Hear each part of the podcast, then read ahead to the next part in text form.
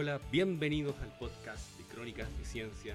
Soy Pablo Salucci y en este podcast estaremos hablando de todas aquellas historias y anécdotas que hay detrás del trabajo científico y cómo los sueños y pasiones de distintos investigadores en el mundo han impactado en nuestras vidas. El miércoles 11 de marzo de 2020, la Organización Mundial de la Salud, OMS, declaraba que el coronavirus COVID-19 puede caracterizarse como una pandemia. Así lo señalaba Tedros Adhanom, director de esta institución. Con pandemia, un término que la OMS procuraba no usar hasta ahora para referirse al nuevo coronavirus, se refiere a una enfermedad epidémica que se extiende en varios países del mundo de manera simultánea. Adhanom subrayó que el número de casos de coronavirus fuera de China aumentó 13 veces y que el número de países afectados se triplicó en las últimas dos semanas. El director de la OMS añadió que está profundamente preocupado por los niveles alarmantes de inacción sobre el virus. La última vez que la OMS utilizó la categorización de pandemia fue con el brote de la gripe AH1N1, también conocida como gripe porcina, por allá por el año 2009, ¿lo recuerdan? La primera vez en cuatro décadas que un nuevo virus de la gripe emergía después de la gripe asiática y desataba una enfermedad a gran escala alrededor del mundo. El nuevo tipo de influenza A fue identificado por primera vez en Estados Unidos en el mes de abril y se propagó rápidamente por ese país y el mundo, según los Centros para la Prevención y Control de Enfermedades CDC de ese país. México sería uno de los primeros países en detectar casos fuera de Estados Unidos, por lo tanto todo el mundo puso mayor atención. El nuevo virus contenía una combinación de genes de la gripe única que no habían sido previamente identificados ni en animales ni en personas. Al menos uno de cada cinco personas en el mundo resultó infectada con el H1N1 durante el primer año de la pandemia, en el ciclo 2009-2010. Si bien la tasa de mortalidad fue solo del 0,02%, según las conclusiones de un grupo internacional de, investigadores, que publica en el año 2013 en la revista especializada Influenza and Other Respiratory Viruses. En ese caso, eh, los niños fueron uno de los grupos más afectados a diferencia de las personas mayores de 65 años. Por primera vez, según lo que destaca la OMS para aquella época, se desarrolló una vacuna, se produjo y se puso a disposición de múltiples países durante el primer año de la pandemia. La OMS declaró la gripe del H1N1 como pandemia en junio de 2009, cuando se habían detectado casos en 74 países. Para noviembre de ese mismo año, el número ya había comenzado a caer, pero el organismo internacional no declaró el fin de la epidemia hasta, agosto, agosto de 2010. Pese a que la mayoría de los casos fueron considerados leves, la infección tuvo un número estimado de muertes de entre 100.000 y 400.000, tan solo el primer año de la pandemia. Actualmente es un virus de la gripe humana habitual y continúa circulando de forma estacional alrededor del mundo. La declaración de pandemia por la OMS le valió algunas críticas, según lo recogen los medios de prensa estadounidenses de la época, pues algunos sectores consideraban que generó un nivel de alarma desproporcionado. Bueno, eh, al revisar el registro histórico de las pandemias nos hemos ido dando cuenta que en la medida que la población avanza, va generando distintos modelos de urbanización muchas veces estas urbanizaciones son bastante precarias, en donde la, la salubridad a veces, muchas veces es prácticamente ausente o es muy pobre. Esta situación genera situaciones muy, eh, de alguna manera, que generan mucha facilidad y que dan de alguna manera, muchas facilidades para que los, los virus o algunas enfermedades puedan avanzar. De esta manera, hay varias pandemias que han ido afectando el avance demográfico de los territorios y una de ellas es la que es la denominada gripe rusa. Esta gripe em, llama la atención por su gran velocidad de transmisión. De hecho, los textos y documentos de la época señalaban que viajó de una manera muy, muy rápida, tal vez de las más rápidas que hemos visto. Así, el 26 de noviembre de 1889, la prensa informaba de que en la ciudad rusa de San Petersburgo miles de personas estaban enfermas y obligadas a guardar cama. Incluso el zar y su familia se enfermaron. No se sabía su procedencia, pero desde allí se propagó hacia Europa. El 9 de diciembre la, epidemia en sí ya estaba muy extendida en París y también estaban infectadas las ciudades de Berlín y Viena. El 10 de diciembre se iniciaba un brote en Londres y el 14 aparecían los primeros casos en Madrid. En enero de 1890 ya había cruzado el Océano Atlántico y se difundía por América. En marzo llegaba a Australia, viajando a una velocidad realmente sorprendente y la culpa la tenían los avances en transporte y en las redes de comunicación propiciados por la revolución industrial y el desarrollo comercial capitalista de la época. El ferrocarril, los tranvías y los barcos habían acortado las distancias y el mal viajaba en ellos. La enfermedad se manifestaba súbitamente, comenzaba con fiebre alta y dolor de cabeza y su duración no excedía de los cuatro días, causando una apostación general. También se caracterizaba por la ausencia de congestión en el aparato respiratorio y la aparición de manchas en la piel. Inicialmente no, solo tenía, no solía tener consecuencias graves, aunque tenía una gran capacidad de contagio y una elevadísima morbilidad. Estos síntomas, estos síntomas confundieron a los médicos, por eso al principio creyeron que se trataba de una epidemia de dengue, pero después la identificaron como una epidemia de influencia o gripe, vulgarmente conocida en España como trancazo. Para aliviar sus síntomas se trataba con antipirina o pirazolona, que es una sustancia orgánica, sintética, blanca y cristalina que se emplea como antipirético, analgésico y antirreumático. Sin embargo, tras sucesivas nuevas oleadas, la epidemia dejó de ser benigna, provocando una mortalidad relativamente elevada hasta su desaparición. Las muertes sobrevenían fundamentalmente por complicaciones respiratorias como las neumonías o las bronquitis agudas y afectaron sobre todo a las personas mayores de 65 y a los niños menores de 4, teniendo mayor incidencia en los barrios pobres debido a su falta de salubridad. La pandemia se denominaba la pandemia clasista. Otra eh, pandemia muy importante y que causó una gran cantidad de víctimas fue la mal denominada gripe española. Muchos de los textos la indican que fue inclusive peor que la peste negra. En esta se estima que murieron unos 50 millones de personas.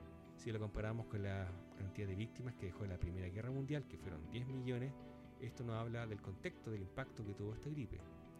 La mortalidad superó eh, a la natalidad por primera vez en 150 años, lo que no deja de ser menor. Todo ello en menos de un año durante el cual se sucedieron tres oleadas, siendo la segunda, la del final del verano del hemisferio norte, la más letal. Lo peor fue que se concentró en el rango etario de las personas jóvenes de entre 20 y 40 años, es decir, personas en plena edad fértil. Las gráficas sobre afectación, que muestran cómo se comportó esta gripe, suele eh, tener generalmente en el registro una forma de U. Es decir, niños y mayores son las víctimas principales. Sin embargo, la gripe de 1918 se conoce en los textos como la terrible W, porque en ese caso también fueron severamente golpeadas las personas de mediana edad. La explicación de esta agresividad se obtuvo hace poco más de una década, cuando unos investigadores dieron con restos del virus preservados en muestras de pulmones de soldados muertos y en un cadáver congelado en el permafrost de Alaska. El permafrost es hielo que permanece bajo el subsuelo de las zonas más frías de este planeta. En el 2005, el virólogo militar estadounidense Jeffrey Bamberger secuenció los genes del virus.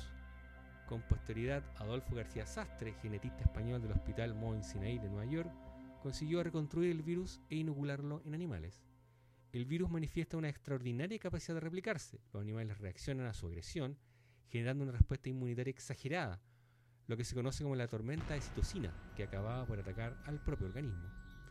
Este mecanismo explicaría por qué los jóvenes de la época, cuyo sistema inmunitario está en el máximo de su potencia, se vieron especialmente afectados. Además, los mayores que habían sobrevivido a la gripe rusa de 1898 podrían haber tenido alguna forma de inmunidad. Las muestras revelaron también que el virus tenía gran de genes de aves. Esto sugiere que podría haber saltado a los humanos directamente desde las aves, su reservorio natural, sin pasar por el cerdo, que a menudo actúa de coctelera mezclando virus aviares y humanos. Además, la mutación que lo hizo mortífero podría haber ocurrido muy poco antes de la epidemia.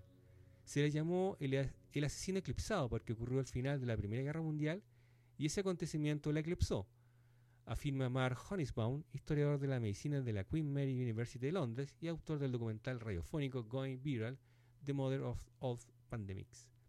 Parte de este olvido fue intencionado, según el autor, ya que las potencias en guerra no querían dar pistas de que tenían militares enfermos. Solo en España, que era neutral al conflicto, se informó de la epidemia en las noticias, de ahí el nombre de gripe española. Hoy los historiadores están reconsiderando el alcance de su impacto, esto porque, por ejemplo, se indica que habría acelerado el final de la Primera Guerra Mundial. Esto lo explica Laura Spinney, periodista científica y autora de El jinete pálido, un relato divulgativo de la pandemia. Incluso pudo influir en la Segunda Guerra Mundial. Esto porque el presidente de Estados Unidos, Woodrow Wilson, el vigésimo octavo presidente de los Estados Unidos, no pudo participar en la conferencia de paz porque estaba enfermo y esto propició las condiciones punitivas que luego spoilerían a Hitler. Según Spinney, la gripe precipitó también la imposición del apartheid en Sudáfrica, donde blancos y negros se acusaban recíprocamente de ser los portadores de la enfermedad. Otra de las pandemias importantes del siglo XX fueron las denominadas gripe asiática y la de Hong Kong. En el año 1957 al año 58 y posteriormente en el año 1968 se produjeron dos pandemias consideradas leves por la OMS, la gripe asiática, causada por un nuevo virus de la influencia A, H2N2, y la gripe de Hong Kong, de la cepa del virus H3N2. La OMS calcula que cada una de estas enfermedades causaron entre 1 y hasta 4 millones de muertes en el mundo. El primero de los casos del H2N2 se reportó por primera vez en Singapur en febrero de 1957 y en verano ya había llegado al continente americano. Se cree que se originó en base a una mezcla de cepas de los virus de la gripe aviar y la gripe humana.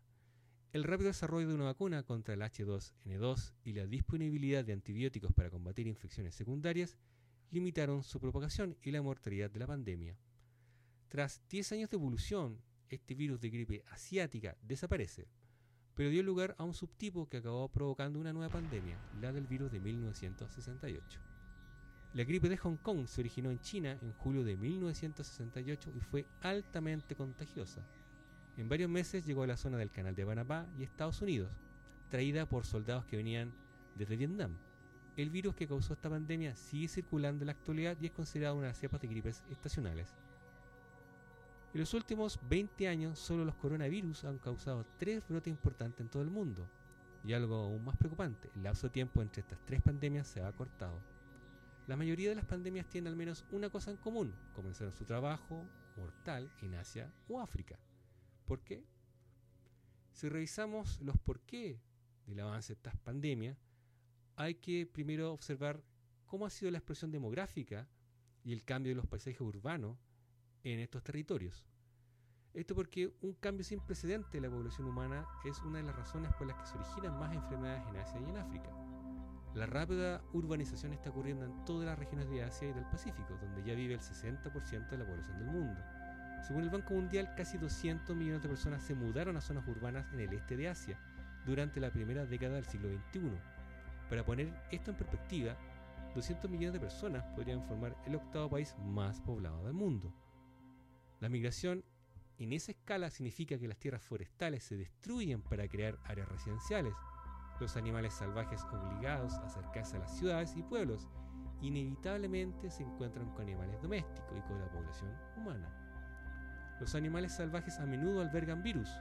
Los murciélagos, por ejemplo, pueden transportar cientos de ellos, y los virus que saltan de especie en especie pueden infectar a las personas. Finalmente, la urbanización extrema se convierte en un círculo vicioso más personas traen más deforestación y la expansión humana y la pérdida de hábitat finalmente matan a los depredadores, incluidos los que se alimentan de roedores. Con la desaparición de los depredadores, o al menos con un número muy reducido, la población de roedores explota. Y como muestran los estudios en África, también lo hace el riesgo de enfermedades zoonóticas. Es probable que la situación empeore. Una proporción importante de la población de Asia Oriental todavía vive en zonas rurales. Por lo tanto, se espera que la urbanización continúe por décadas. Al ver el registro, podemos darnos cuenta que las pandemias son parte de nuestra historia. Por lo tanto, debemos estar preparados. Hoy vivimos un momento complejo que requiere más que, nuda, más que nunca una, atención a lo que es el autocuidado y el sentido de comunidad. Hoy día debemos cuidarnos entre todos para hacer frente a esta nueva pandemia. Por lo tanto, cuídense. El lavado de manos es fundamental. Y si es posible, manténganse en su casa. Bueno amigos, este fue el capítulo del día de hoy. Nos vemos hasta un próximo capítulo, que debería ser el próximo lunes. Así que un abrazo, fuerza, cuídense, que estén bien. Chao.